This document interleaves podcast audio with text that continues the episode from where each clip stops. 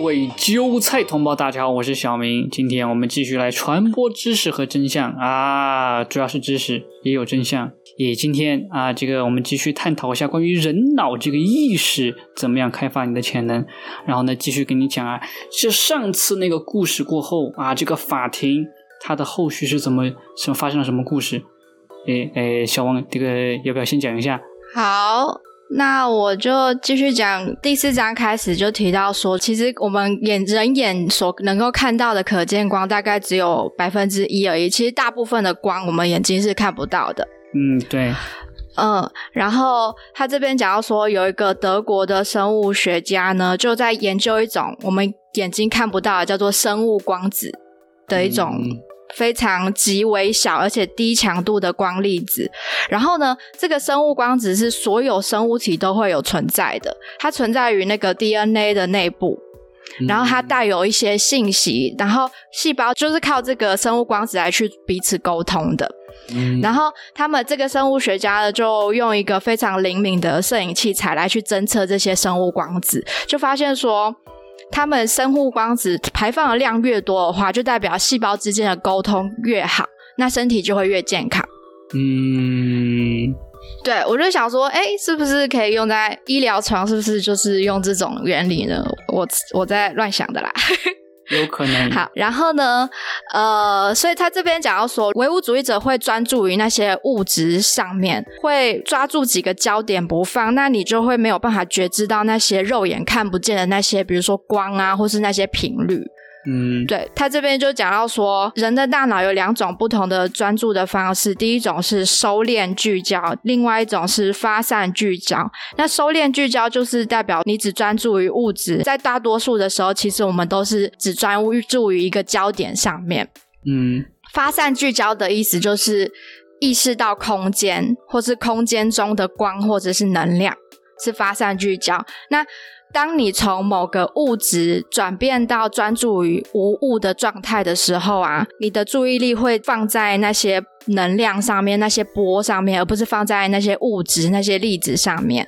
那你在处于发散聚焦的状态的时候，你会你的脑波会慢慢的慢下来。然后我们有讲到说，就是为什么冥想的时候要把你的注意力放在空间上面，就是这个关系。就是你放在空间上面的时候，你的脑波会慢下来，会帮助你冥想。你的脑波慢下来之后呢，你的分析脑、你的意识呢就会停止，然后你就会慢慢进入潜意识，然后再进入你的身体各个部位，有所谓的能量中心。后面会讲到什么是能量中心。你把注意力放在那些能量中心的时候，有些人就是用这种。冥想的方法就治好了很多的疾病，像是阳痿啊、过敏啊、胃酸倒流啊，甚至癌症，或者颈部疼痛，或者是脑瘤，这些全部都靠着这个注意力放在能量中心的冥想法都治好了。哇，听众都没有，赶紧给我冥想！如果你们阳痿的话啊，特别是那个对吧？那个谁特别激动，一看就是有这方面的问题对吧？啊，赶紧啊，赶紧每天开始练习啊！好的。小王教你怎么冥想，好不好？然后你每天冥想就可以治阳痿。是的。好，现在要讲能量中心到底是什么了。呃，能量中心它其实你可以对应到医学上的叫做内分泌系统。内分泌系统包含了脑下垂体啊、松果体啊、甲状腺啊、肾上腺、消化腺、胰腺跟性腺。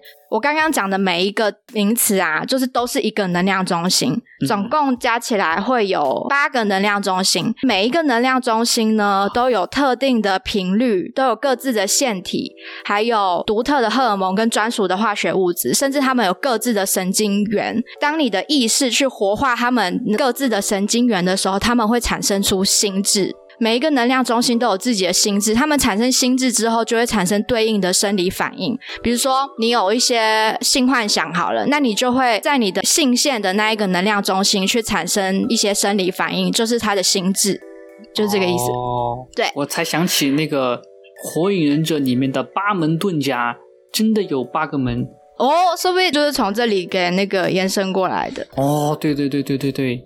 啊！一开到八门就能获得比火影还强的能力，哇！我们现在就要开始获取火影的能力了，对吧？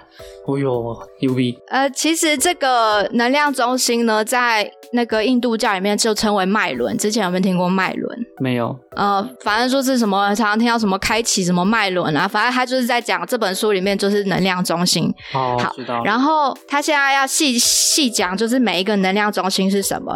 第一个能量中心是在你的性器官的那个部位，那它包含了骨盆底呀、然后你的你的生殖器这样，它掌管的是生育跟性别认同。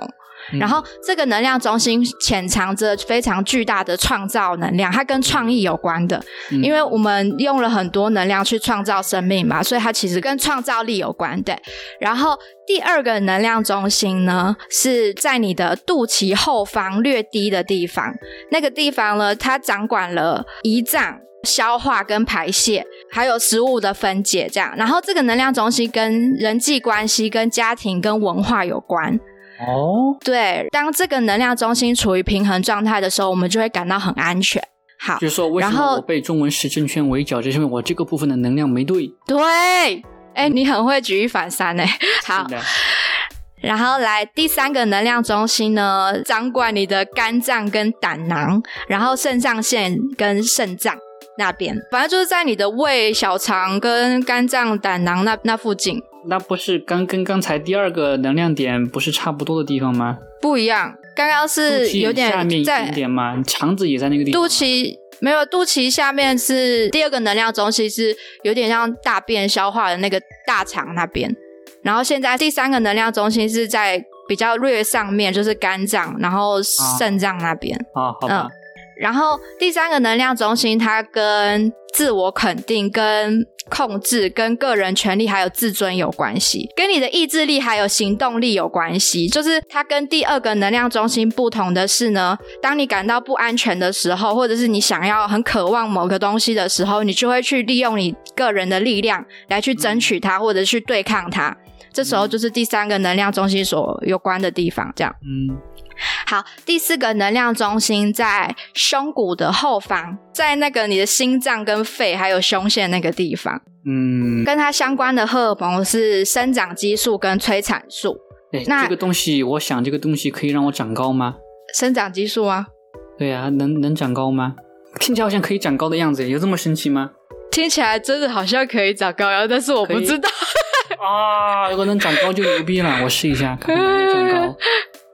好，然后这边讲到说，前三个能量中心都是跟生存有关的，都是跟人的动物本性啊有关系的，就是比较属于比较自私的方面。但是第四个能量中心在心这边，跟爱、跟关心、还有同情、还有仁慈有关系。人性当中有包含着无私那一面嘛，那就是在第四个能量中心。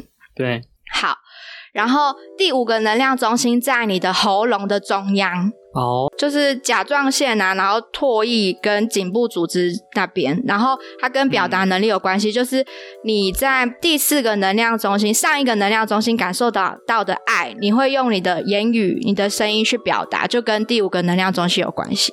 嗯，好，然后第六个能量中心在眼睛的后方跟头部后方的空间，就是松果体的那个地方。嗯松果体呢，它就像是一个天线一样，它可以去接收到更高的频率，就是你身体感受不到的频率，松果体可以接收得到，因为它掌管了清醒跟睡眠。它对于可见光以外的，就是我们看不见的光的那些电磁频率都非常的敏感。它掌管了褪黑激素，跟它会分泌血清素。嗯好，第七个能量中心在头部的中央，那个地方就是脑下垂体。脑下垂体呢，掌管了你身上所有的腺体，就是这全部八个能量中心。那当这个第七个能量中心处于平衡的状态的时候，你会感觉到与天地万物和谐一致。好像这句话好像在哪一首诗里面看过，反正就是那种感觉，然后有被写成一首诗。嗯，对嗯然后第八个能量中心在你的头顶的上方，它是唯一一个不在你的身体体内的能量中心。我觉得对，就是我觉得有点悬啦。就是他说埃及人称为卡，这个地方呢，在你头顶上方这个地方啊，它可以连接整个宇宙。它有一点像是人类的拥有的共同意识的那个地方吧。当这个第八个能量中心被活化的时候，你会感到自己是值得的，有一种顿悟的感觉，给你更多的洞察力。然后它可以让你下载宇宙的那些广大的知识，就是取得量子场里面的那些数据。就是虽然听起来有点悬，但是其实在很多电影里面都出现过这个场景。对对。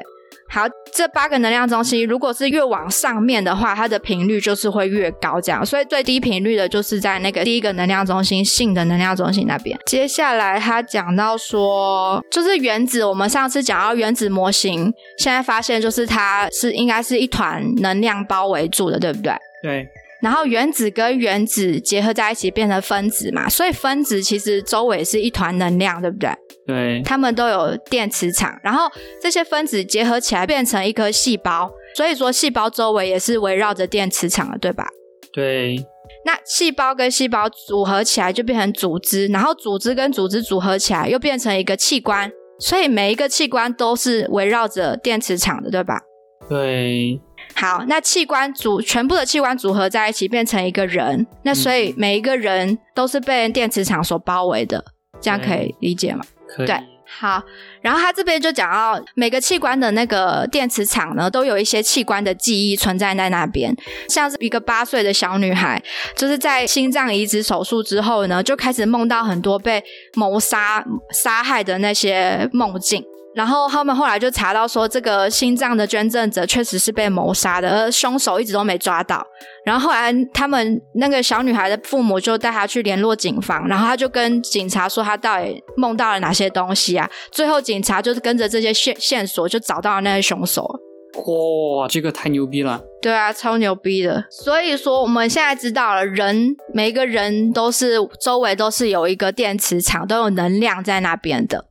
好，刚才讲到说，就是前三个能量中心呢，都跟生存、跟人的自私的那一面有关系，就是性腺跟消化系统，然后是那个肝脏那个地方。对对对对对对，这三个能量中心呢，他们天生都可以带来愉悦感，就是可以让我们沉溺在其中，像是性行为啊，像是吃美食啊，像是跟他人交流、跟他人连接的时候，我们都可以感到很快乐嘛，对不对？对对。当你性行为过度的时候啊。你会从第一个能量中心的周围，刚才讲到人体的周围有能量，你会从第一个能量中心的周围汲汲取能量，就是吸收周围的能量进来。嗯，然后当你在关心当中受到创伤，然后感到很羞耻、罪恶感的时候，你也会消耗大量的第二个能量中心周围的能量。然后当你控制欲非常的强，或者是压力非常大的时候。你会消耗的是你第三个能量中心周围的能量，那你这样子纵欲过度啊，或是消化过度啊，或是压力过度的话，你不断不断的去截取你周围的能量，那你这三个中心周围的能量就会越来越小，然后最后这些能量中心就只能够去制造出一些微弱的低频率的信号，一些能量，那你就会变得越来越不健康，这样。嗯，知道。这就是人生病的原因。哦，对，当你把你的注意力放在能量中心或者是它周围的空间的时候啊，你就是在接通跟这个能量中心连线了。然后你这时候呢，你连线之后，你要进入一个正面的情绪状态。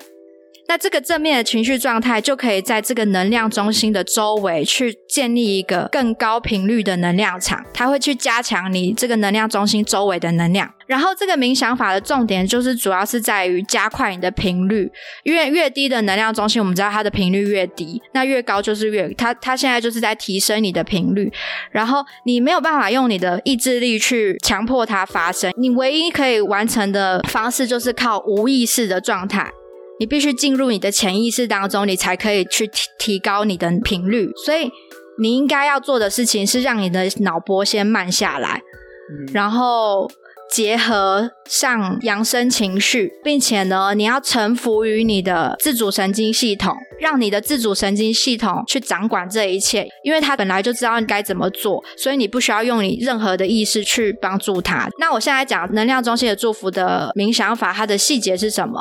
就是它的流程是，你一开始先把你的注意力放在你的。骨盆底的那个第一个能量中心，然后再慢慢的扩大焦点，放在这个第一个能量中心的周围的空间，然后带着最大的善意跟祝福，以及正向的情绪状态，去祝福第一个能量中心。正向情绪连接完了之后呢，再往上到第二个能量中心，然后再移转到它周围的空间。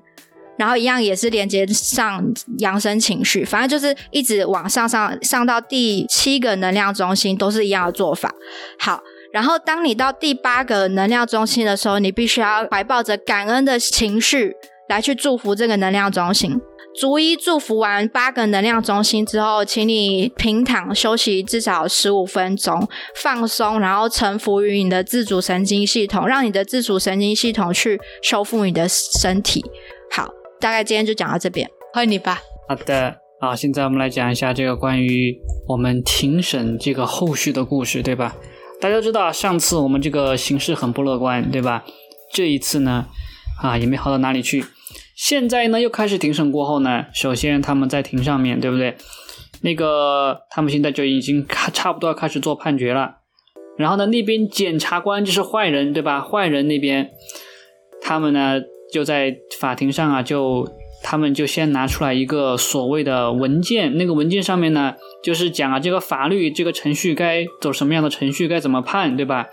那个呢是一个指导，但是呢，那个东西基本上呢没有被用过啊。为什么没有被用过呢？因为呢，这个就是走走个形式啊。如果按规矩办事的话呢，他们就不能达到他们的目的了，对不对？他们的目的就是什么？要把这些人全部定罪啊！之前我们也讲过，为什么他们很急于的要把这些人定罪啊？他们可以隐藏证证据，可以捏造证据，可以威胁证人啊，可以跟这个 FBI 还有警察联合起来篡改一个案件。他们之所以能够这样做的原因，或或者说他们的动机，就是只要成功逮捕了一个人。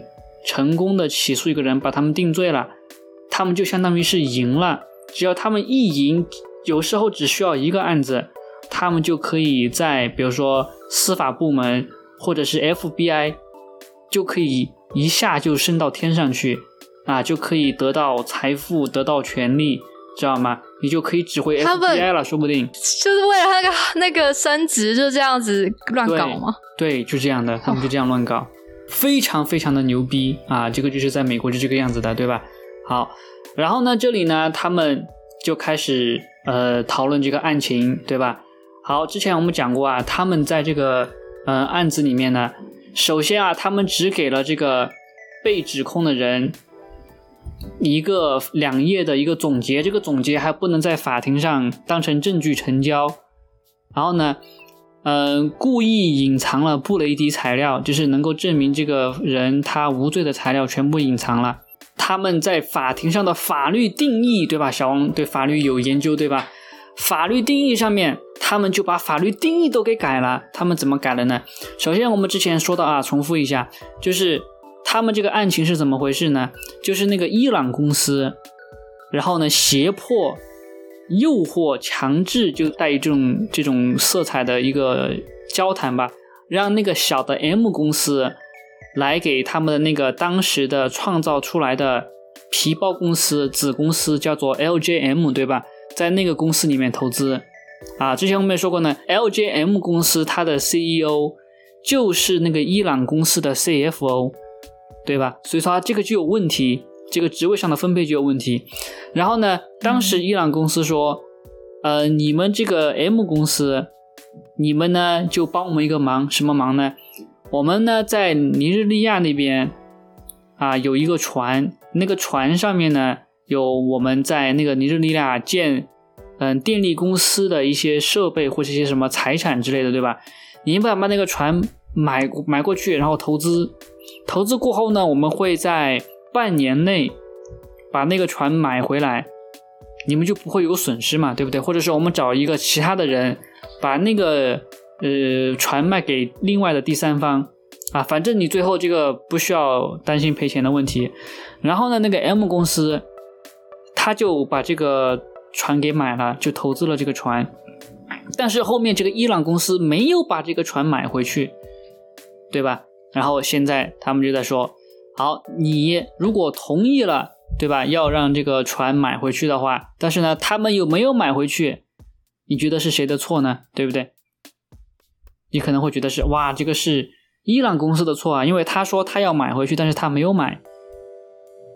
好，但是呢，现在这个检察官说没有，这个就是那个 M 公司的错，为什么呢？因为你知道他买回去，但是你没有主动的卖回给他，然后呢，你就跟他达成了一个阴谋，什么阴谋呢？你就是故意不卖给他，然后呢，帮他做假账。好，现在呢，他就说什么呢？说，而，你们当时是不是说要把这个东西给他卖回去？然后他说是。好，这个就已经构成阴谋了。然后他说什么呢？说你。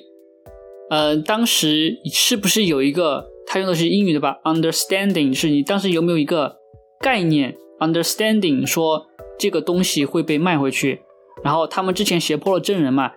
他们之前就问啊，根据这个 Understanding，你是不是就可以呃确定当时他们又在讨论这件事情啊？你就知道这个法律上都是讲究字眼嘛，就抠字眼嘛，对不对？然后当时他们就通过加这个 Understanding 这个词，就把。这个阴谋、密谋、合谋这个概念就给延伸了。他们就说，呃，本来是要说什么呢？你跟他合谋要干一件非法的事情，对吧？这个合谋这个过程、这个概念是根据嗯什么来定义的呢？之前的法庭都是根据另外一个定义来定义的，对吧？他这里凭空就捏造了一个词 understanding，然后他就说，嗯，这个 understanding 就是密谋，他就这样把定义给改了。这个大家都知道，在美国是海洋法，对吧？就是说表面上是海洋法，跟之前的案例是有关的。但是呢，在美国之前没有任何的案例定义这个阴谋合谋是用这个 understanding 这个词来定义的，对吧？然后呢，他们又呃加一些词语，什么呃你有没有这个知识啊，有没有了解啊什么的，这么加词进去，然后就说你看到没有，他已经承认这些词了，所以说他承认他们密谋了，这个人已经承认了。就这样的，知道吗？然后呢，这个法官啊，他也完全没有说出任何的反对意见，他也觉得这个事情是可以的，这个事情我认了啊，他就是合谋，就是密谋啊，反正这个是法律上的东西了，对吧？你可能听不懂，对不对？就是让你听不懂，你听不懂了，他们才好在背后做手脚，就跟那个美国公司的情况是一样的，知道吗？好，他们呢，就是说，如果你承认了自己跟这个伊朗公司合谋的话呢，我们就可以给你定罪了。好，然后呢，他们就进入了这个法庭上冗长的辩论，对吧？他们就是表面上装的十分的好，就是嗯，领带呀、西装啊什么的，对吧？然后呢，就操纵陪审团，他们最擅长的事情就是操纵陪审团。好，大家说什么呢？说啊，哎呀，这个陪审团的各位老大爷、老大妈、各位美女帅哥，对吧？你看，他们现在已经自动承认了。啊，他们在跟这个伊朗公司合谋做假账，他刚才也自己都承认了，他说他知道这个事情，对不对？啊，所以说你们看这个事情该怎么办吧？啊，就就通过这这种方式，但是他这种方式有个问题，什么问题呢？就是说，他当时说这个伊朗公司和 M 公司合谋，他们做假账，对吧？但是他这个做假账这个事情是他臆想出来的。他没有实际实际的证明是他们在联合做假账，因为根据当时的情况什么呢？他们签订了一个商业的协定，就是他们决定说好的，你让我投资我就投资，然后呢过两个月你买回来我就卖回来给你，对吧？这是一个完全合法的事情啊，对不对？你如果要证明他们犯法了，你就必须要举出来他们到底犯的是哪条法。你不能说他们合谋起来干一件合法的事情，然后就说他们犯法了，这个完全说不通嘛，对不对？那这样全世界的那个合法商业协定都是谋密谋啊？对对，就是这个，就是这个东西，对吗？当时鲍威尔他在书里面说着，就说你这样对吧，谁都可以犯罪啊，就是那些检察官为了赢，为了拿到一个胜利，他们就可以这么的去改法律、修改法律，知道吗？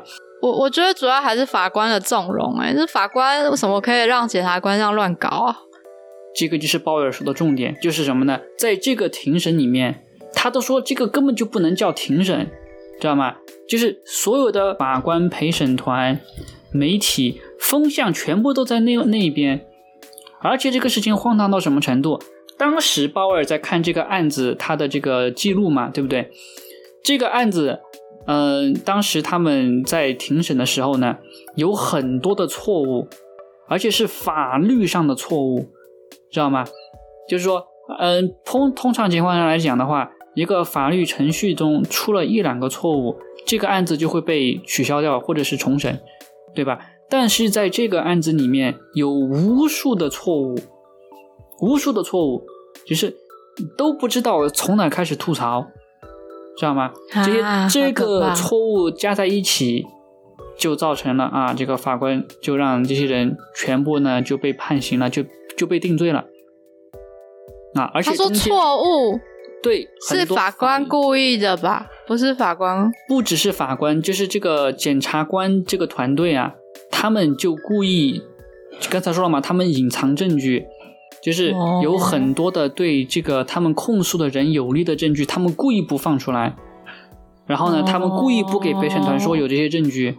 而且呢，中间还有，嗯，之前他们提交给证监会的证据，提交给司法部的证据，然后他们的 email 全部都没有提交出来。所以这一切就是让法官会去采信检察官那种解扭曲法律的说法，是吗？所以法官也算半无辜吗？就是因为他没有看到那些有利的证据，所以他就是会被影响到。然后法官跟他们是一伙的，因为法官哦，因为这个过程中有很多不符合程序的做法，然后呢。反方律师提出来了，但是法官没有理，就是之前我们说过的嘛，就说他们说要强制要求，呃，我们提交布雷布兰迪证布雷迪证据，然后法官没有理，就是没有拒绝，但是呢也没有说同意，然后这个事情黑不提白不提就过去了，啊，懂了吧？好绝望哦。对，然后现在我们就有重点了，就是说最后在这一系列。糟糕的程序下来，这些人都被定罪了。但是其中有些在 M 公司工作的人没有被定罪，为什么你知道吗？就是因为那些没有被定罪的人，他们的律师都是那种很政治正确的律师，比如说是有肤色的啊，就是跟这个陪审团关系很好的，还他还说跟陪审团什么调情、打情骂俏，然后呢博得陪陪审团的喜爱。好，跟法官也有这种交流啊，就是在情感上就已经捕获那些人了。特别是我们之前说的吉姆，对吧？吉姆布朗吉姆，他根本就不在那个电话会议里面，就是当时他们协商这个呃投资船，然后呢过几个月买回去这个事情，对吧？那个吉姆我们之前说了嘛，他根本就不在这个电话会议里面，他都没有参与这个电话会议，但是他就被控诉是这件事情的主谋，因为什么？因为他是 M 公司的高层。他是一个高管，然后然后又没有找到一个 颜值高的律师，是吗？有可能，有可能，对他们就集体的败诉了，而且是败的根本就没有任何的机会可以反过来，因为所有的这个风向都不利于他们嘛。你就看到美国的法庭在这个时候，对吧？他不看证据，他也不看道理，对吧？他有很强的一个目的性，你就不知道那个检察官他到底跟那个。法官背后是怎么勾兑的？他们都是念同一个法律学院出来的，又在同一个地方受训，有可能，非常有可能，对的，就是这个样子的，对。不是有可能，台湾就是这样，就是在同一个地方，法官跟检察官同一个地方受训，然后出来才分发的。哦，有道理。我一直在说这个学校，特别是那种什么所谓的常春藤学校，我一直觉得他们是一个邪教，对吗？就是一个小团体，互相吹捧，互相。密谋一些事情。嗯，哎，你这个案子是几几年的案子啊？就是两千年前后吧，大概是两千年前后，还不到十多年。他这个好像是二零零几年就开始判，然后呢，二零一八年、二零零八年到二零一一一零年，还是后后面就是最近十多年的事情。哦。然后更牛逼的事情就发生了什么呢？这个人啊，他被判刑了过后，被定罪了过后啊，没被没没被判刑，但是他被定罪了。接下来就是讲这个判刑，对吧？他在被定罪的时候呢，接到了他自己律师打来的电话，你知道那个律师给他说什么吗？他自己的律师给他说说，嗯，不好意思啊，我们这个你就知道啊，这个案子输了嘛，对不对？你被定罪了嘛？啊，那我们现在呢要谈谈这个费用的问题。然后呢，这个吉姆就想什么什么费用的问题，对吧？因为之前这个案子他是谁给钱的呢？是他的公司给钱的，因为这个公司的人都被诉讼了嘛，所以公司一直在支付律师费，对吧？他说我嗯为什么要给钱？不是公司在给的吗？然后那个律师啊，就是很冰冷的语气啊，他们之前一直在打官司，打了很多年嘛，对不对？也不是很多年，反正打了几年，然后他们一直都关系很不错，但是突然那个律师就变得很冰冷，就好像不认识他一样，知道吗？就说，呃，那个这个钱啊，呃，你必须要给啊，因为什么？因为你公司不给了，所以呢，我们要谈一下你这个几十万的这个律师费。然后呢，啊，对，几十万的律师费就他自己来出啊。然后呢，他说怎么我公司就不给我？公司要给的呀，对不对？然后那个律师给他说啊，这个问题呢是这样的，因为呢，这个你这个对方赢了检察官对吧？那个检察官之前我不是说吗？就是这个公司为了要配合美国这个司法部跟政府部门，他们就跟这个部门签订了一个协议，什么协议呢？就是说，如果他们不签协议的话，他们就会被那个检察团发诉讼书，对吧？只要那个诉讼书一发过去，那个公司就会倒闭，因为没有人会给一个官司缠身的公司做生意嘛，还是什么样的，我不知道。反正那个起诉书一发出去，公司就会倒闭啊。嗯，所以他说，呃，那个检察团就说啊，是不是不想收起诉书，就跟我们美国政府签一个协议啊，对吧？他们当时签的协议就是什么？就是那个 M 公司会做任何美国政府或是那个检察团想让他们做的事情，包括提交公司内部的资料啊，对吧？或者什么什么的，对吧？然后这个时候就包括什么呢？就是那个检察团就跟那个嗯公司说，你们不准给你们的员工支付律师费用了，那个公司就不敢给这个吉姆帮他支付律师费用了，就是要让他坐牢，又要让他赔钱，啊，所以他起诉的是公司内部的人，没有起诉公司哦。都起诉了，全部都起诉了。嗯，不是，你不是说他们签好说你如果照我做的，我就不寄起诉书给你？那为什么他们后来还被起诉啊？不，起诉书是起诉书，起诉是起诉，就是一个是 indictment，另外一个是 sue，哦，就是应该算是那种诉讼公告之类的吧，对诉讼公告之类的，对起诉就是书让大家知道这个关这个公司被起诉的那种公告。对对对，但具体的法律意义我还没有完全的理解，但差不多是这个意思。哦，总之，他们就可以利用这个法律程序来做他们想做的事情啊。然后呢，这个吉姆一接电话，对吧？哇，这个律师费要我自己出，然后我还要坐牢，但是我什么都没做呀，对吧？我啊当时电话会议我都不在，对吧？然后公司他们自己做了一个完全合法的事情，但是那个公司他自己不把那个船买回去，然后呢，他就相当于犯了重罪，他是犯了这个欺诈罪，对吧？商业欺诈这个罪是很严重的，嗯对吧？所以说他最后赔了时间，赔了钱，然后呢，一直都处在高度的焦虑状态当中。啊，这个就是他啊现在经受的事情，这个就是那个律师检查团他们取得的胜利，对吧？就为了自己能够晋升，就把别人就呃送到监牢里面去。这就是为什么那个贺锦丽，这是我自己想的啊，这不是书上说的。这就是为什么贺锦丽她之前要把那么多的黑人送进监狱，就因为他们抽大麻，但是他自己也抽，根本就不是因为大麻，就是因为他如果能送很多人进去的话，他自己就有升职的机会，懂了吧？哦，靠腰哦，对，所以为什么这么多人因为犯了一点点小罪就被送进监狱了？他们看这制度很变态哎。是，的，非常的变态。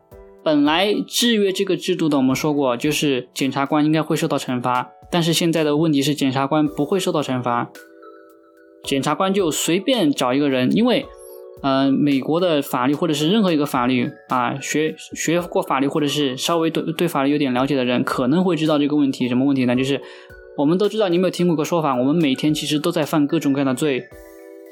如果真的要查你的话，你可能就会犯一些罪，对吧？比如说，有时候会听一下音乐，这个可能会有版权问题，对吧？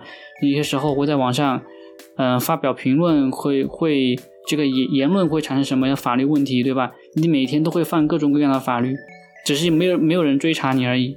所以对检察官来说，他们只要了解某一个法律，他们想把谁送进监狱，谁就会被送进监狱去。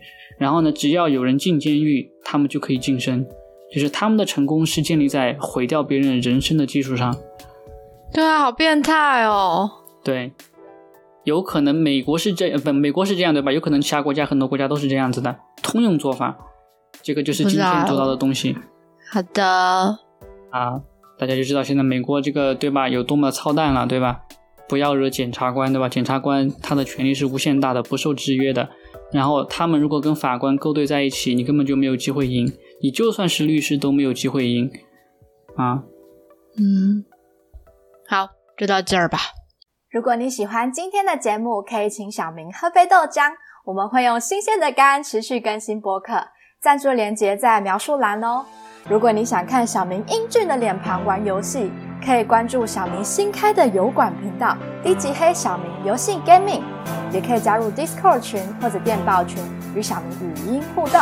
感谢各位的收听，我们下次见。